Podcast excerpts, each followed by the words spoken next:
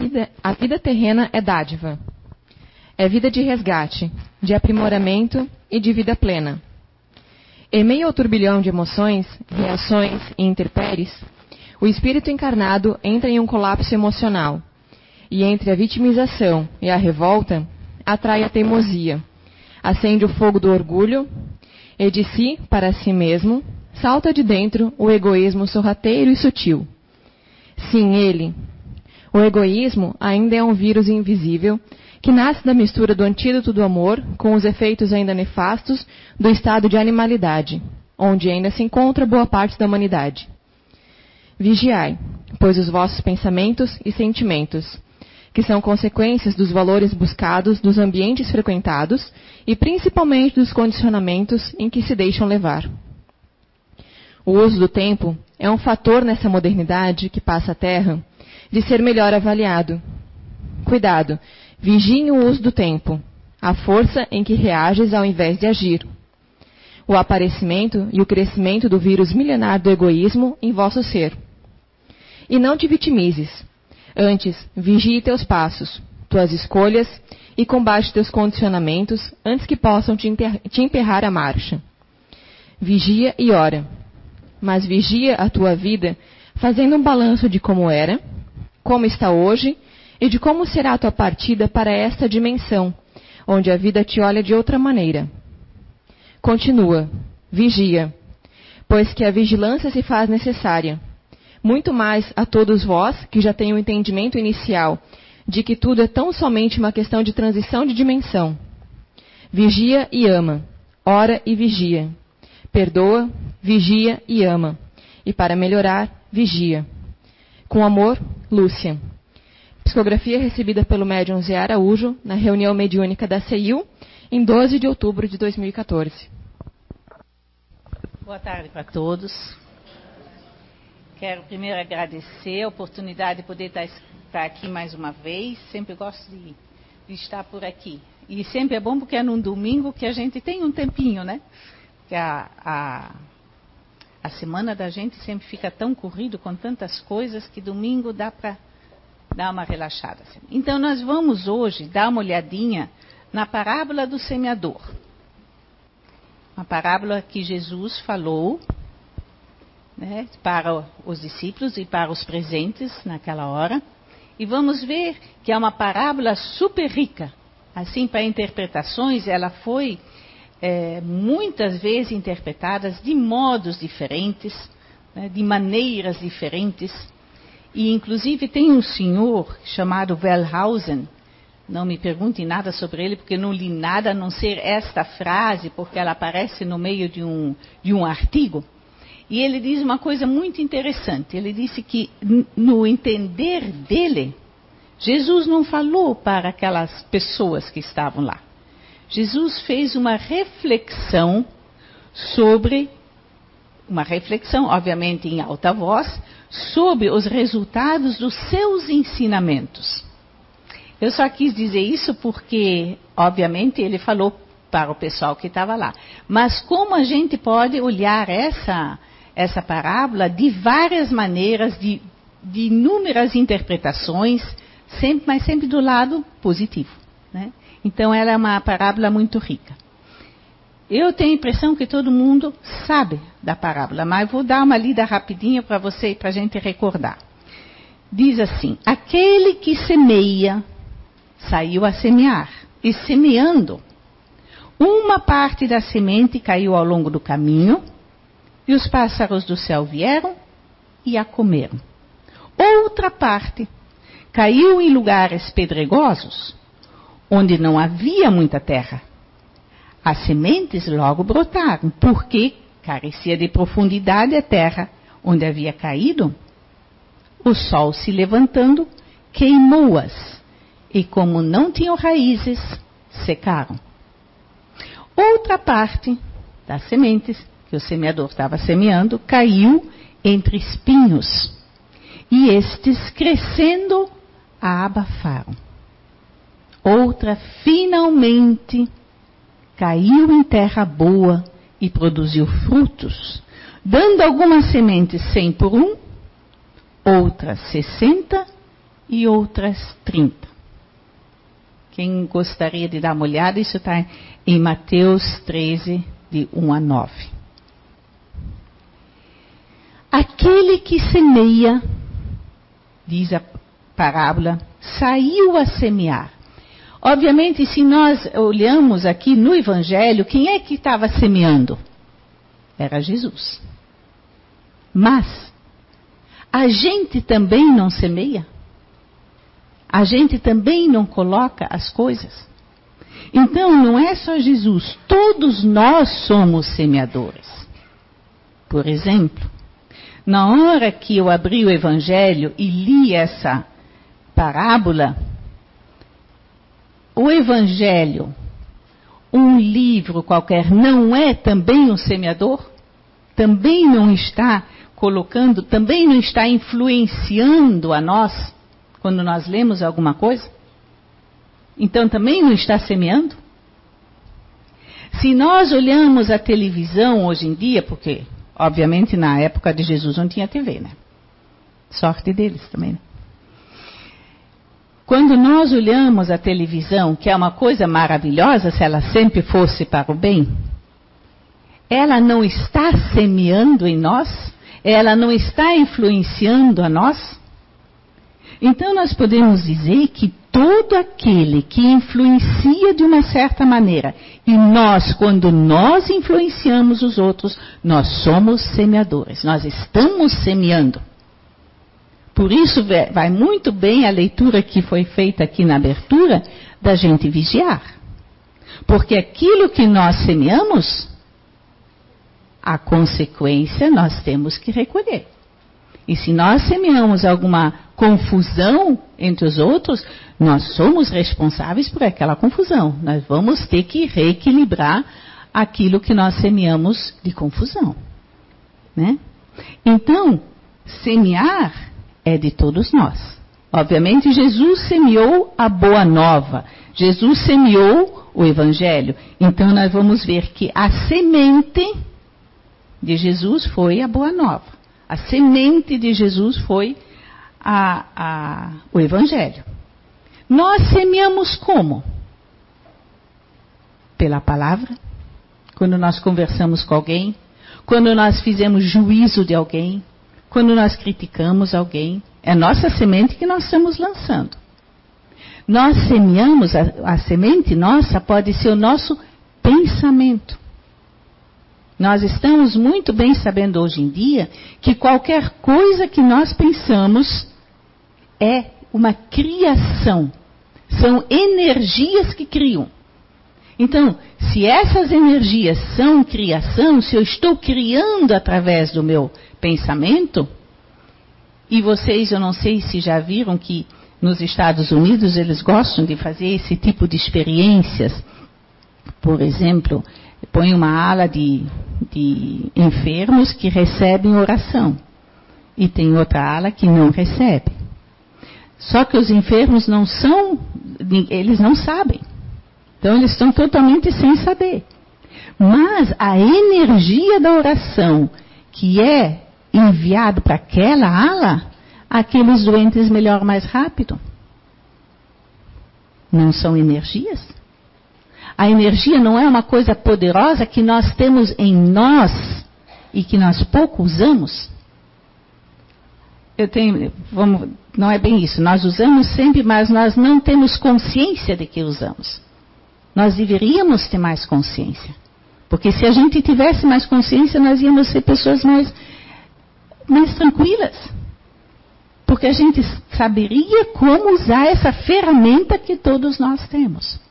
Então, a semente nossa é, são todas essas coisas. Tudo aquilo que germina são sementes. Então, quando eu falo, quando eu penso, os meus desejos são energias. Um bom conselho que eu dou. Tudo isso são as sementes.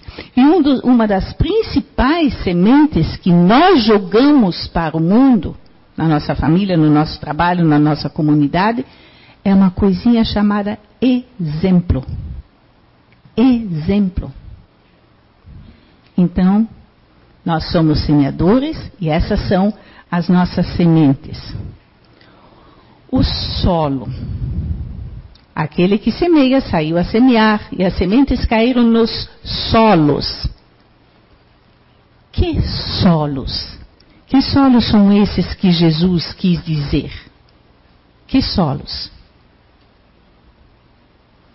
É o solo material? É lá fora a árvore que nasce? Não. É, somos nós. Nós somos solos. Do mesmo jeito que a gente semeia, do mesmo jeito a gente também recebe.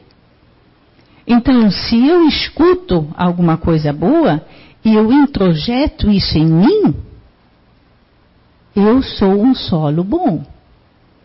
Se a palavra boa tem um reflexo em mim, eu sou um solo bom. Eu vou saber aproveitar aquilo.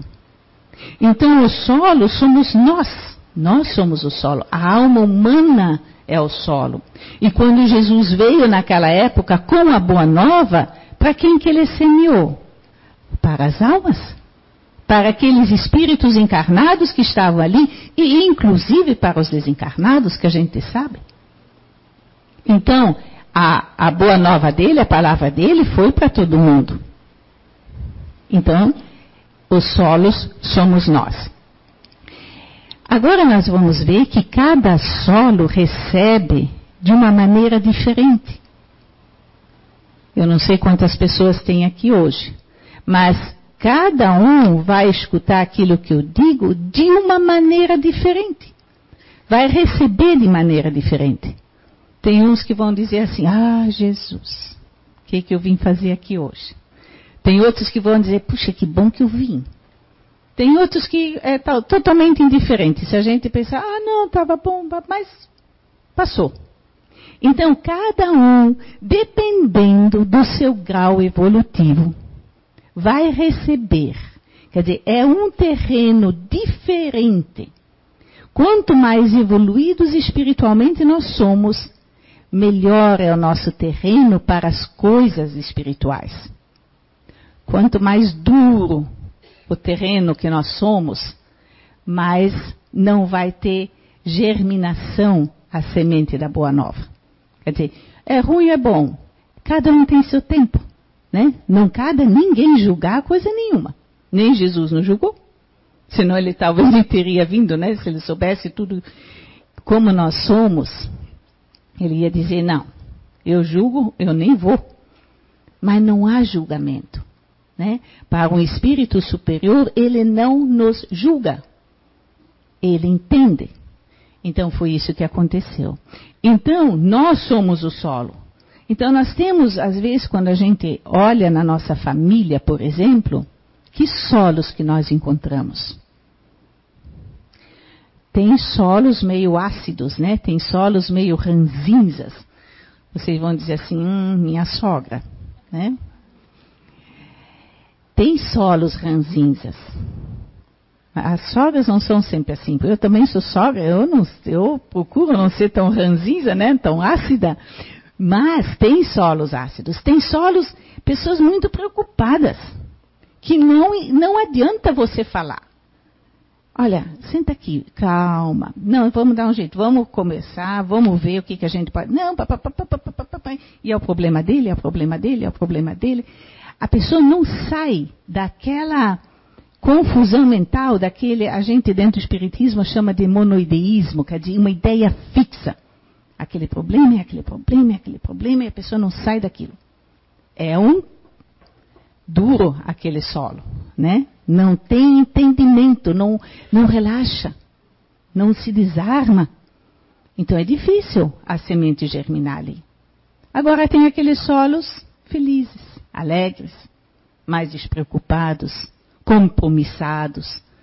Então, dentro de uma família, a gente tem assim um laboratório para ver que tipo de solos que nós temos todos. Agora, se nós olhamos os solos da nossa família, de repente a gente faz uma varredura e acaba aqui. Que solo eu sou dentro da minha família? Sou duro? Sou flexível? Compreendo. Isso não quer dizer que a gente tem que aceitar tudo que as pessoas dizem. Isso também não, não, diz que nós não temos que educar os nossos filhos, que nós temos que exigir certas coisas, principalmente na moral. Obviamente que não. Mas como é que nós fazemos isso? Então, aí que está o nosso, como nós somos. Né? Então, esse é, o, é, o, é, é a maneira de ver que como tem tanta gente diferente dentro de uma própria família, como as pessoas recebem a mesma mensagem de várias maneiras. Quando se começa o evangelho no lar, vamos supor que tem só uma pessoa espírita. E a pessoa chega em casa, olha, gente, de hoje em diante eu gostaria de fazer evangelho no lar. Eu convido vocês para fazer. Hum, ele dizia, lá vem a mãe. Ixi, ninguém faz. A gente senta na sala, ou seja, lá no quarto, começa a fazer. É um mês, dois, meio ano, um ano. De repente o marido ou alguém, faço contigo. Porque de vez em quando diz assim, ah, não queres fazer evangelho comigo? Ah, de repente lá alguém da família, ah, vou fazer contigo. E assim vai indo devagar. Né? A gente conquistando devagar. Quer dizer, isso é ser um solo flexível. A gente deve entender o outro, respeitar o tempo do outro. Mas a gente não diz assim, água mole em pedra dura? Tanto bate até que fura. Né? Então a gente vai com calma, com paciência e vai indo. Jesus apresenta, se vocês lembram, na, na quatro solos. O primeiro solo diz que a semente caiu à beira da estrada. É o primeiro solo. Passarinhos vieram e comeram. O segundo solo, ele fala do, do solo pedregoso. Caíram nas pedras, pouca terra. Não conseguiu criar raiz. Germinou, foi, foi, mas a raiz não conseguiu se desenvolver. O sol muito quente queimou tudo. O terceiro solo foi o solo dos espinheiros, né? Então a, a, germinou, cresceu, mas cresceu demais a parte dos espinhos e abafaram a boa semente, abafaram a plantinha. E por fim, graças a Deus, que alguma coisa caiu em terra boa. Né? Então a última terra é a terra boa. E mesmo assim, diz ele, não germinou 100%. 100 por um, alguns sim. 60% e 30%. Então vamos ver o que que, o que que quer dizer isso. Vamos no primeiro caminho. Caiu ao longo do caminho e os pássaros do céu vieram e comeram. É aquela pessoa que não quer receber a boa nova, o bom conselho, não quer saber de algum livro bom, não, não quer saber. Não, não, não, ah, não, não, não, não. Isso não é para mim ainda. Não tem muita gente que diz assim, dentro de espiritismo, quando a gente pede alguma coisa a mais, não, isso é a próxima encarnação. Né? Não, não, não, não, não, não, não. Então, que tipo é esse que acha que já sabe tudo? há muitos, muitos anos, eu já estou dentro do Espiritismo, 30 e pouco, quase 40 anos. Não devia ter dito, né? Agora vocês fazem as contas, pelo amor de Deus, não façam. E naquele tempo, a gente colocou aqui em Blumenau o que hoje é chamado de ESD. Quer dizer, a gente trouxe o ESD, o estudo sistematizado, que a FEB fez para o Brasil inteiro. E nós fomos para Curitiba fazer um curso e aí então trouxemos esse estudo aqui para Blumenau. Aí muita gente disse assim: ah, não. Para quê? Já sei tudo. Para quê? Eu já estou 20 anos, 30 anos doendo espírito, agora vou começar a estudar? Para quê? Eu já sei. Então é o tal do terreno que não recebe a semente é aquela prepotência, aquela coisa que se diz, não, eu sei. Ah, meu Deus, isso ali. Quando vocês vêm ali com o leite, eu já vim com, com a cuca feita. Né? Então é a prepotência. E dentro do Espiritismo, os Espíritos nos dizem que egoísmo e orgulho. O orgulho nosso é uma coisa triste. Nós somos orgulhosos. Por isso que nós julgamos o outro. Porque nós somos orgulhosos. Nós sempre somos melhores. E se não somos nós, que a gente diz, não, eu sou muito, eu sei que eu não sou melhor. Mas aí a gente diz, meu filho é o melhor. Qual é a mãe que não acha que o filho é o mais belo, mais inteligente, mais isso, mais aquilo? Então, esse, esse orgulho que nós temos é justamente essa terra que não quer receber a novidade ou aprofundar alguma coisa. Ela não vai querer.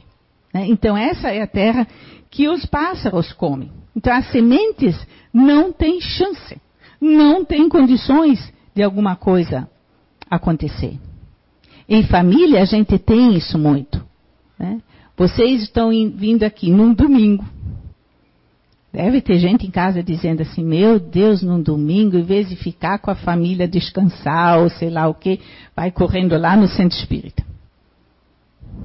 Tem gente que a gente sabe que é a única pessoa da família que vem, porque o resto é de outra família. E quando vem e, e a gente faz qualquer coisa errada, os outros dizem assim: Mas tu não és espírita? Como é que tu estás errando? Quer dizer, são essas coisas, né? que as pessoas são duras às vezes. Então, na família, nós temos esse antagonismo, às vezes, é de vidas passadas, a gente sabe disso. Porque no nosso meio familiar, quem é que vem? Quais são os espíritos que estão conosco, como pai, mãe, avô, filho, neto, etc. e tal? Garanto a vocês que não são nossos grandes amores. As avós que acham que todos os netos são os grandes amores, né? mas não são os nossos grandes amores. Nós estamos num, num patamar evolutivo que nós precisamos acertar contas ainda. Nós precisamos nos reequilibrar com os espíritos que estão em nossa família. Eles estão ali para que eu e para que eles possam evoluir. Porque em algum momento lá atrás, nós, a gente se desentendeu. Então, geralmente, uma ou duas pessoas nós temos mais afinidade. E tem outras pessoas que a gente até arrepia. Tem uma amiga minha, muito amiga minha. Ela disse um dia para mim: Olha, Ine, eu vou dizer para ti porque eu, eu me sinto culpada quando meu filho vem, porque ele estudava fora. Quando meu filho vem, eu tenho vontade de sair pela porta de trás porque ele me deixa tão nervosa, ele me, ele me incomoda. Aí eu disse, senta aqui que eu vou te dizer que onde está, onde será que vem teu filho? Né? Vê teu filho como um espírito. Vê teu filho como o teu professor para você aprender a ter paciência, compreensão, olhar para dentro dele, como ele vê a vida, não como você queria que ele fosse. Então, os, os espíritos que estão conosco, que se chamam filho, marido, mãe, pai, avô, são espíritos que nós, de alguma forma, precisamos para a evolução nossa e para a evolução deles. Então, se a gente vê isso dessa forma, é mais fácil. E olha, é muito difícil uma mãe não amar o seu filho. Geralmente o filho da gente é tudo. Mas há, às vezes, um antagonismo tão grande entre os espíritos, entre aquela energia minha e a dele, que às vezes se torna difícil. Então, quando a gente entende, a gente é mais fácil. Então, a gente vê que às vezes tem esse caminho que é mais duro, quer dizer, a semente é jogada, eu falo, eu converso, eu dou meu exemplo, mas nada resolve. Então, nós temos que dar realmente o tempo a tempo. Quando é muito difícil isso dentro da família, nós temos três grandes armas conosco. Primeiro é o exemplo. Para com nossos filhos, marido, mãe, pai, seja lá quem for, é o exemplo que nós vamos dar com o nosso comportamento, com a nossa vida, de como nós somos a segunda grande arma que nós temos, se eu falo arma é coisa para o bem, não é arma de matar alguém, né? A segunda grande força, vamos supor, que nós temos se chama amor. O amor paciência, o amor compreensão, o amor perseverança. Então, se eu consigo ser um exemplo de equilíbrio, de amor, paciência, dedicação, compreensão, claro que no meu limite, ninguém aqui é perfeito.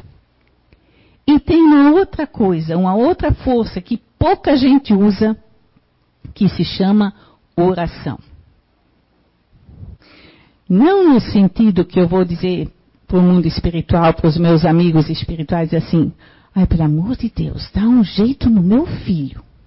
Não.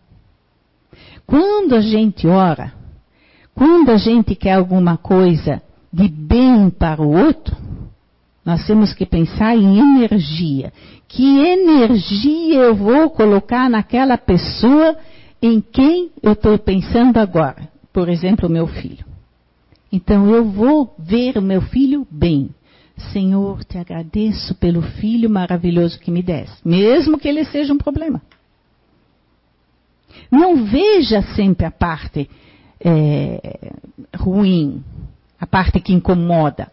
Porque cada vez que nós falamos na parte que incomoda, nós damos força para esse lado. Cada vez que nós olhamos uma televisão e vemos alguma barbaridade acontecer e dizemos assim, esse devia ser preso, esse devia ser chicoteado, esse devia ser não sei o que, papapá, nós estamos dando força ao mundo espiritual negativo. Porque é uma energia negativa que eu estou colocando. Então, quando nós vemos uma coisa que é difícil, vamos afirmar que aquela pessoa que está fazendo aquela coisa tão errada é filho de Deus, como eu, como todos nós. E vamos pedir pela parte boa dela. Vamos afirmar a parte boa dela. Para dar mais força ao lado positivo. É uma coisa muito simples, mas é uma coisa que nós não conseguimos fazer. Porque nós, quando temos raiva de alguém, mágoa de alguém, e alguém diz assim, você olha a parte positiva, tu vai dizer, está brincando. E ali você vai dando cada vez mais força para essa parte negativa, e essa parte negativa cresce nele, contra você. E a parte negativa cresce em você. Jesus diz uma coisa assim que pouca gente entende. Amai os vossos inimigos, ele disse. Fazei bem ao que vos odeia e orai por aqueles que vos perseguem e caluniam. Por que será? Para fazer um favor aos meus inimigos? Para fazer um favor aos que me caluniam? Para fazer um favor a mim. Porque se eu tenho um, um, pensamento negativo, aonde que começa esse pensamento negativo? Aonde que o veneno fica em primeiro lugar? É em mim antes de chegar ao dito cujo inimigo. É em mim. Então é muito certo o que ele disse. Amai. Se nós não podemos amar, não vamos odiar, pelo menos. Senhor, ajuda. Pronto. Se eu não posso dizer grandes coisas, ajuda, Senhor. esquece. Para não o fel não ficar em mim e eu começar a ficar doente. Isso é uma das grandes é, regras da energia.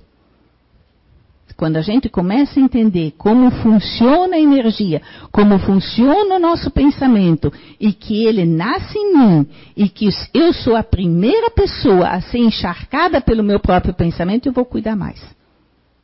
Vigiai, disse ali o, o texto. Vigiai.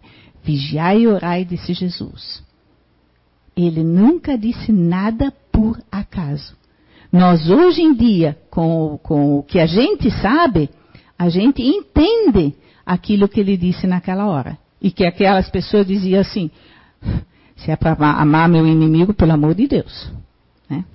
Hoje a gente sabe por quê. Nós, nós não podemos odiar. Né? Nós não podemos nos magoar. Porque nós somos os mais prejudicados. Bom, aí em segundo lugar, a semente cai em lugares pedregosos, pouca terra. não cria raízes, o sol vem e seca. Essas são pessoas que recebem um bom conselho, que recebem a boa nova, que recebem alguma palavra boa. Diz assim, mas que coisa bonita. Como eu já tive pessoas no tempo que, que eu já passei, eu sou de família, a minha avó era da ciência cristã, então nós, eu fui educado na ciência cristã. Depois era luterana. Quando fui para estudar, eu fui para um colégio católico em Curitiba, porque aqui não tinha o estudo. Fiquei anos no internato, quer dizer, vocês, se vocês são católicos, eu também sou, porque fiz de tudo, né? Seis horas da manhã já estava na missa. Gostava muito de pegar aquele negócio do incenso, achava isso o máximo. Então, até que eu cheguei e casei com espírita. Um mês antes de, de saber que o César era espírita, ele disse para minha mãe: Eu não vou casar mais. Porque já imaginou se na minha casa de repente desce ali alguma coisa, sei lá o quê? As paredes tremem, as portas batem? Eu não. E o preconceito e a ignorância das coisas quando a gente não sabe o que é. Eu aprendi com o meu casamento a não julgar mais coisa nenhuma. Porque eu era muito assim, né? pelo amor de Deus, eu disse para minha mãe, eu não vou casar mais. Estou com medo desse homem. Né? Então, você vê, quando a gente chega, por exemplo, naquela época que eu era católica, e tinha esses casamentos bonitos, né? A gente diz, meu Deus do céu, foi tão bonito. Olha, aquilo, cheguei a ficar tão emocionada, chorei tanto.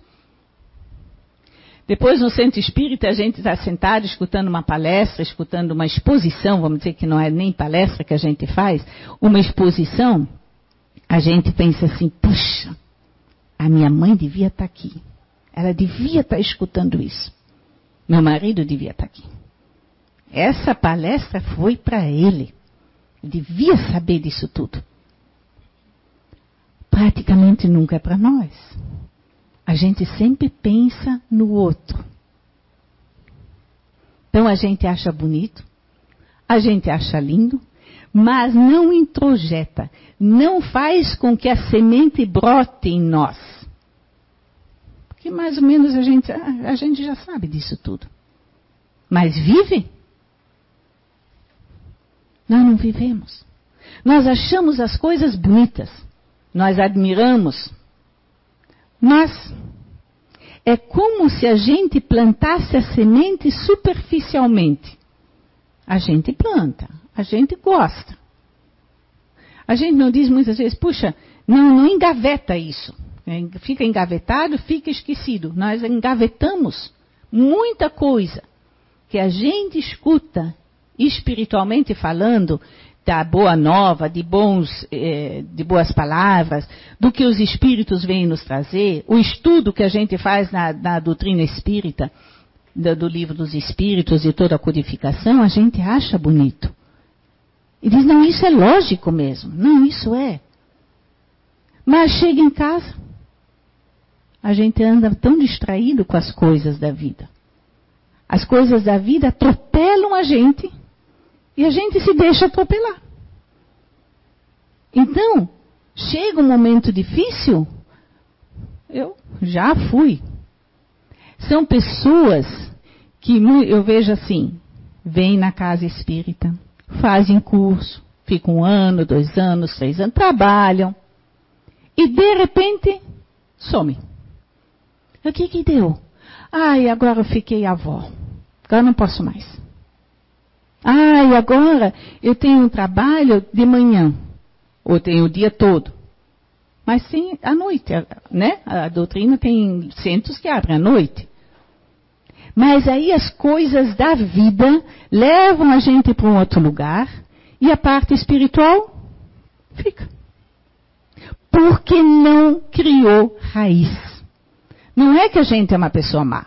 Não é que a gente, né? mas a gente não está compromissado ainda com a parte espiritual.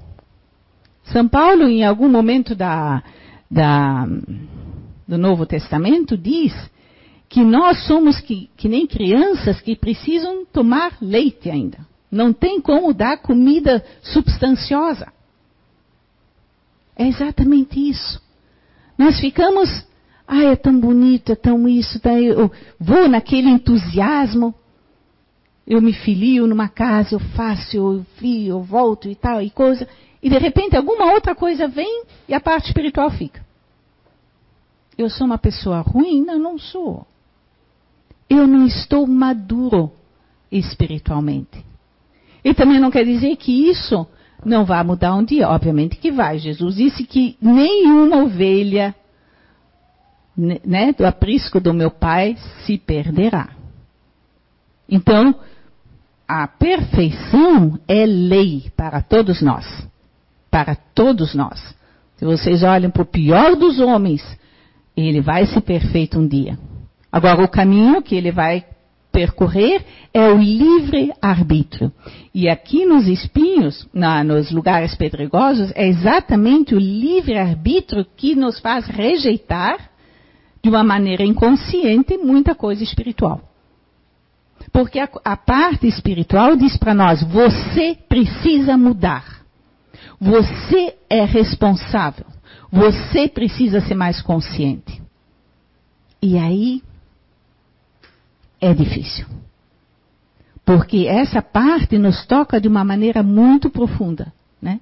Então a gente prefere é, dar um passo para trás e deixar isso para mais tarde, para depois. Muita gente diz assim: ah, quando eu estou aposentada. Não vai fazer. Nem quando aposentada e talvez nem na próxima encarnação, sabe lá Deus em que encarnação. Mas não tem problema, a gente só tem um caminho mais longo, né? Só tem um caminho mais longo. Então, de verdade, bom seria se a gente começasse logo. Se a gente não, não, porque alguém de vocês sabe o dia que vai sair daqui para, para de volta para casa? Não sabe. Não sabe. Não sabe nem se amanhã cedo vai acordar. Todo mundo tem esperança que vai, né? Mas não sabe. Lá na Nova Era, o menino ele tinha vinte e poucos anos. Ele era um amor de pessoa, assim. Estudava, fazia. De repente, ele teve um problema, foi hospitalizado. Em uma semana, desencarnou. Uma semana. A semana anterior, ele estava sentado ali, a gente conversando, estava na aula e tudo deu um mal-estar nele. Na outra semana já não estava mais, já não estava mais nem aqui. Então a gente sabe? Não sabe. Então é. Tem gente que tem. A minha mãe está com 92 anos. E eu disse, mãe, aproveita bem, né? 92 anos. Lúcida. Ela tem uma vez por semana um estudo na casa dela de coisas espirituais. É assim que a gente tem que ser. Ela não é espírita. Não importa. Importa que a gente dê atenção ao que nós somos. Nós somos espíritos. E como espíritos, nós temos que ter essa consciência de vivência como espíritos. Nós não temos. Por isso a gente fica tão preocupada agora que o país está difícil. Está difícil para todo mundo. Mas se você tiver certeza que você é um espírito, que nada do que não for para o teu melhor vai acontecer contigo, não tem problema.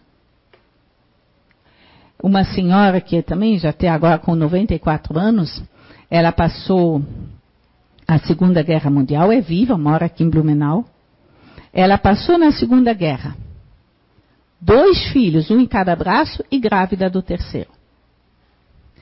Ficava nas valas dos, dos, dos soldados, comia casca de batata, salvou-se com os dois filhos.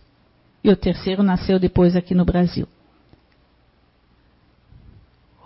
Se você for equilibrada, se você tem, a gente diz assim, fé, se você tem fé, fidelidade, fé vem de fiel. ser fiel ao que você é. Você é filho de Deus. Você é um espírito criado por Deus. Se você tiver fidelidade a isso, você só passará as coisas que são necessárias para o teu crescimento espiritual. E se a gente sabe disso e aceita isso, a gente passa pelas provas e pelas expiações com o auxílio do mundo espiritual. Não é tão difícil daí. Só que nós não sabemos disso. Nós somos aquele terreno que não quer receber essa notícia.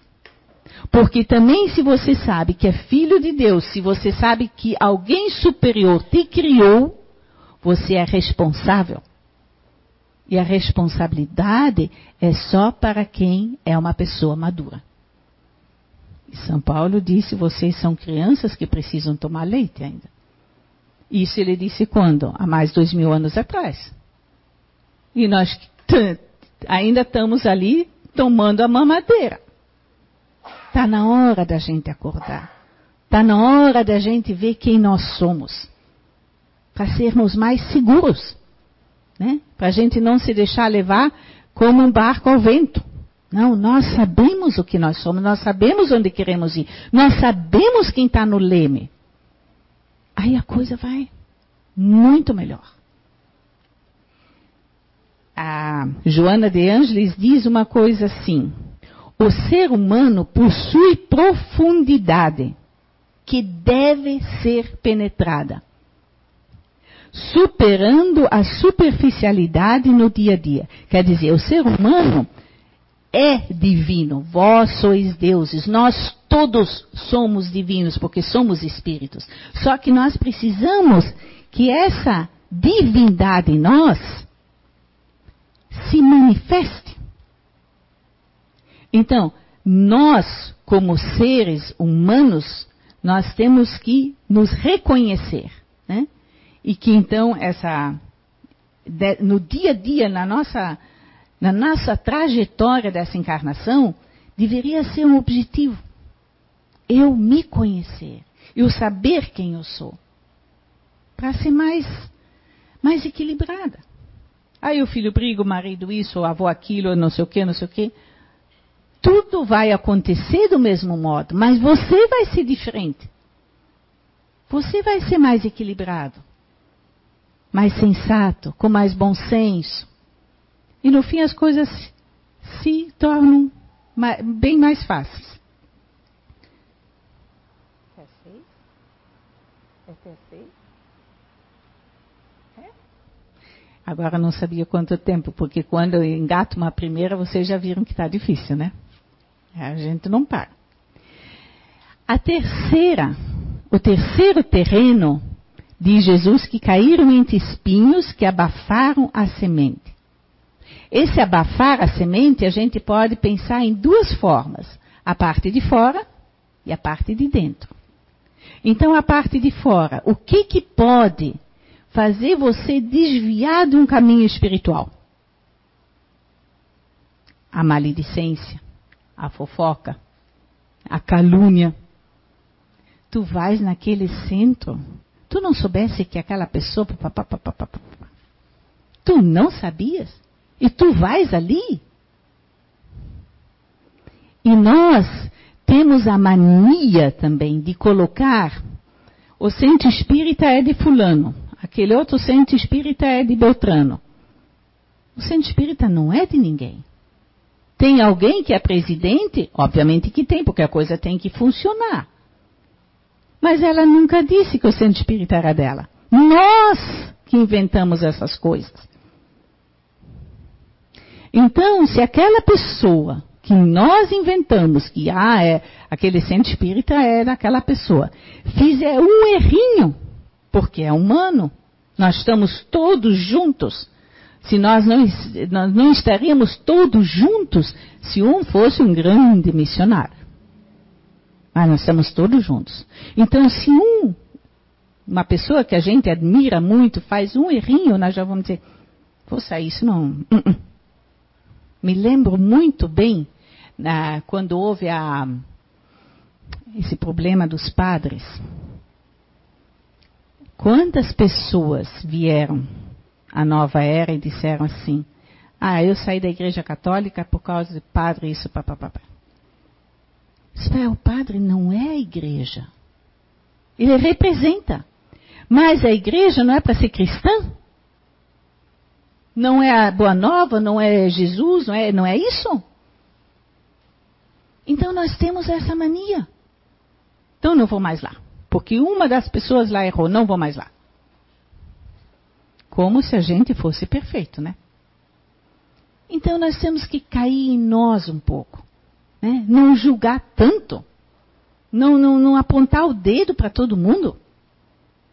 Aponte o dedo para si, seja melhor você. Em algum lugar está muito colocado agora, seja seja a diferença ou a modificação que você quer, quer ver no mundo. É, seja você melhor. Se cada um de nós aqui, seja lá quantas pessoas tem, for melhor, o mundo já não vai ser melhor? Por que, que eu quero melhorar meu pai, minha mãe, meu esposo, meu filho? O filho tem que ser educado até certa hora, né? Quando eles são pequenos, tem que educar. Tem que exigir que vá para uma parte religiosa. Tem que exigir, porque a criança não tem discernimento.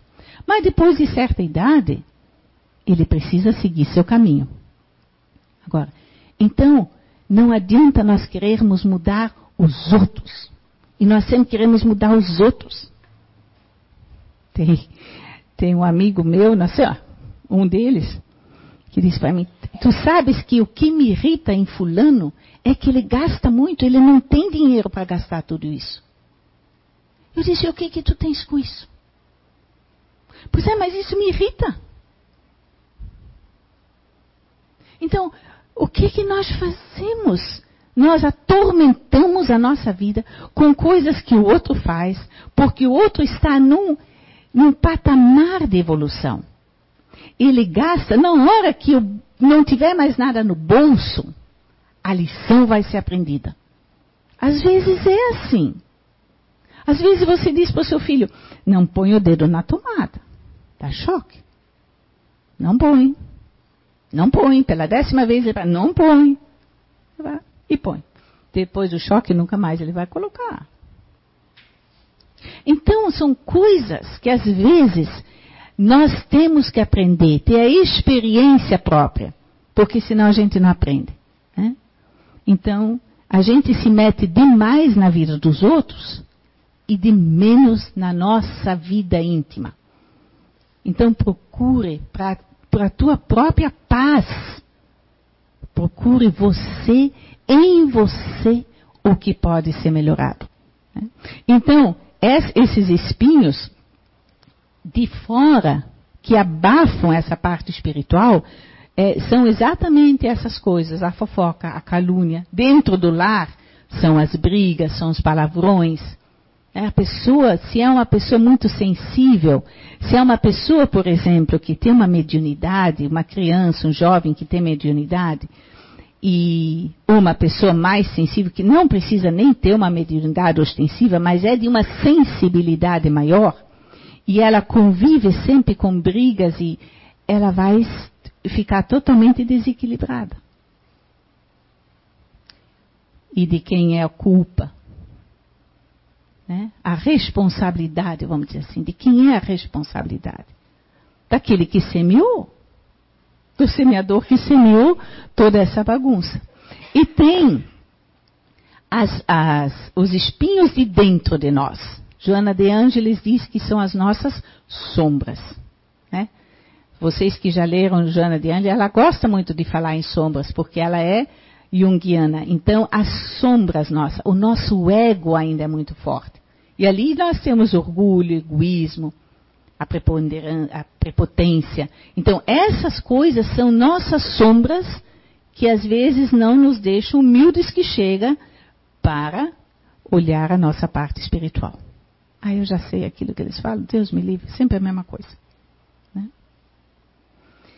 Mas diz aqui também que a última semente, o último terreno, é um terreno de terra boa. Agora é interessante que ele diz: a semente que germinou, deu frutos, caiu em terra boa. Só que também não, não, não foram todos que caíram na terra boa que deram da mesma forma. Um deu um por cem, outro 60, outro 30 desse Jesus. Mas o que, que é isso? Não germinou por igual, então. A terra boa não foi que deu tudo, deu bem. Não deu? Eu não sei, mas uma das vezes que eu tive aqui, eu falei de um copo. Cada um faz de conta que cada um de nós é um copo. Não tem aqueles copinhos de água que a gente toma em centro pequenininho assim, de cafezinho. Tem o copo normal, tem o copo grande, que o pessoal toma coisa, chope, copo de chope. Tem o balde dependendo da nossa evolução espiritual, eu preciso encher um copo. Se a minha evolução espiritual foi do tamanho desse copinho, e eu enchi o copinho até em cima, eu fiz tudo o que eu pude e dei um passo à frente. Se a pessoa que tem a capacidade espiritual de encher um copo de chope e não enche, vai, ó, falta um tanto para encher. Fez menos do que eu, que só enchia assim. Mas a minha capacidade só foi assim. A capacidade dele já foi maior. Ele não conseguiu encher. Ah, tem pessoas que, tem, que são muito espiritualizadas. Eu sempre digo, esse é um balde, tem que encher um balde. Então, isso significa a responsabilidade da gente. Quanto mais a gente sabe, quanto mais a gente recebeu do mundo espiritual, nós somos responsáveis por isso. Então, nós não podemos mais simplesmente deixar para lá, porque vai doer muito a próxima encarnação. Vai doer muito nós chegarmos de volta para casa, olhar e dizer: por que, que eu não aproveitei? Por que, que eu não fiz? Poxa, era só um copo assim, eu não consegui encher. Eu tinha capacidade de encher. Por isso que Jesus disse: tem uns que vão encher 100%. Tem uns 60%, tem outros 30%. Então é a capacidade que às vezes não nós não fazemos. Não é que aquele do copo de chope que faltou tanto não fez um bem, fez, fez mas não fez o tudo que ele pôde. E aí o arrependimento nosso é no mundo espiritual depois. Que é uma coisa assim, quando a gente fala, a gente pensa, ah, não é. Quando isso? Ih, muito tempo vai levar isso. Pelo menos a gente espera, né? Hum? A gente não sabe. Não sabe. Então nós temos que começar não hoje, nós temos que começar agora. Sim, mas agora eu estou sentada aqui. Agora, com o meu pensamento. Não crie coisas ruins. Não julgue. Comece com o pensamento. Comece já. Para que o arrependimento depois não seja, não precise acontecer. Né?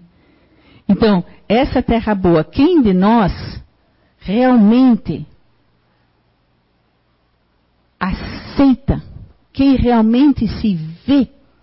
Sócrates, no, no tempo dele, já leu um negócio em cima do templo que dizia conhece-te a ti mesmo. Então ele colocou isso como uma afirmação. E realmente, quem se conhece? Ora, Sócrates viveu muito tempo antes de Jesus. A inteligência humana já dizia: nós temos que nos conhecer. Quem se conhece? Quem conhece suas sombras, os seus espinhos? Nós temos que conhecer. Não porque eles são ruins e eu tenho que chutá-los. Não, eu tenho que trabalhá-los. Eu tenho que olhar e dizer, poxa, eu tenho esse defeito. Sou muito fofoqueira. Tenho esse defeito. O que, que eu vou fazer?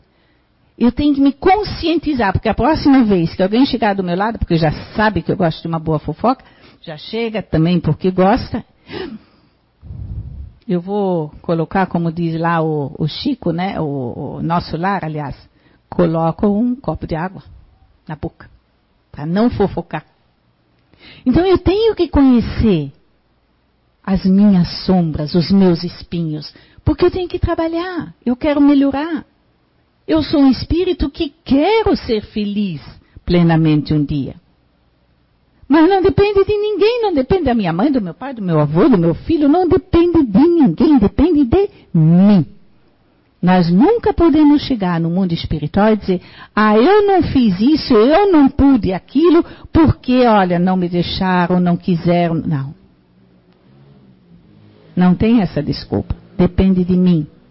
E mesmo que eu estou presa dentro de alguma coisa que eu não posso, depende ainda de mim como que eu penso. O que que eu estou criando? Como que eu estou vendo os meus algozes? Eu sei que é difícil. Mas eu sei que um dia nós temos que enfrentar uma realidade nossa, de cada um, no íntimo de cada um. Porque nós precisamos um dia, com a, com aquilo que nós sabemos, nós temos que ser aquela semente que é colocada no solo fértil, que brote, que dê uma árvore, capaz de dar sombra para aquele que necessita, capaz de dar flores, perfume para aquela pessoa que está triste, que está desanimada, capaz de dar fruto, quer dizer, Dá de comer aquele que necessita de alimento espiritual. Todos nós somos capazes. Vocês vão dizer, ah, o médium é capaz. Não, não, todos nós somos capazes. Não existe essa de médium assim, o médium assim. Não. O mundo, o, os médiums vêm para nos trazer a palavra do mundo espiritual, porque eles são esse né, são, fazem essa intermediação. E o que, que os espíritos sempre nos dizem? Amai e vigiai, diz o texto. Amai e vigiai. Amai e acolhei. Vigiai e orai. Eles estão cansados também de sempre dizer. Né? Então, gente, é mais ou menos isso que eu queria passar para vocês, dessa palavra, parábola do semeador. Tem em muitos livros, se vocês quiserem procurar, dentro da doutrina espírita tem. No Evangelho segundo o Espiritismo tem. Né? Tem explicações muito bonitas. Joana de Ângeles também tem uma explicação sobre a palavra, a parábola do semeador, porque ela realmente é muito rica e nos retrata como nós somos. Né? Basta que a gente se conheça e veja que solo que somos nós. Então vamos agora relaxar nossos corpos. A gente fecha os olhos para não ficar motivada com outras coisas. Vamos olhar para dentro de nós. E vamos dizer: Jesus, mestre amigo, irmão maior, tu que nos amaste desde sempre, que conheces o fundo dos nossos corações, que sabes das nossas necessidades, nós te pedimos, ajuda-nos. Ajuda-nos a entender que somos como você, filhos do mesmo Pai. de um Pai que nos amou desde toda a eternidade e que somos criaturas deste amor. Que possamos receber em nossos corações, nesse instante, os fluidos do mundo espiritual amigo.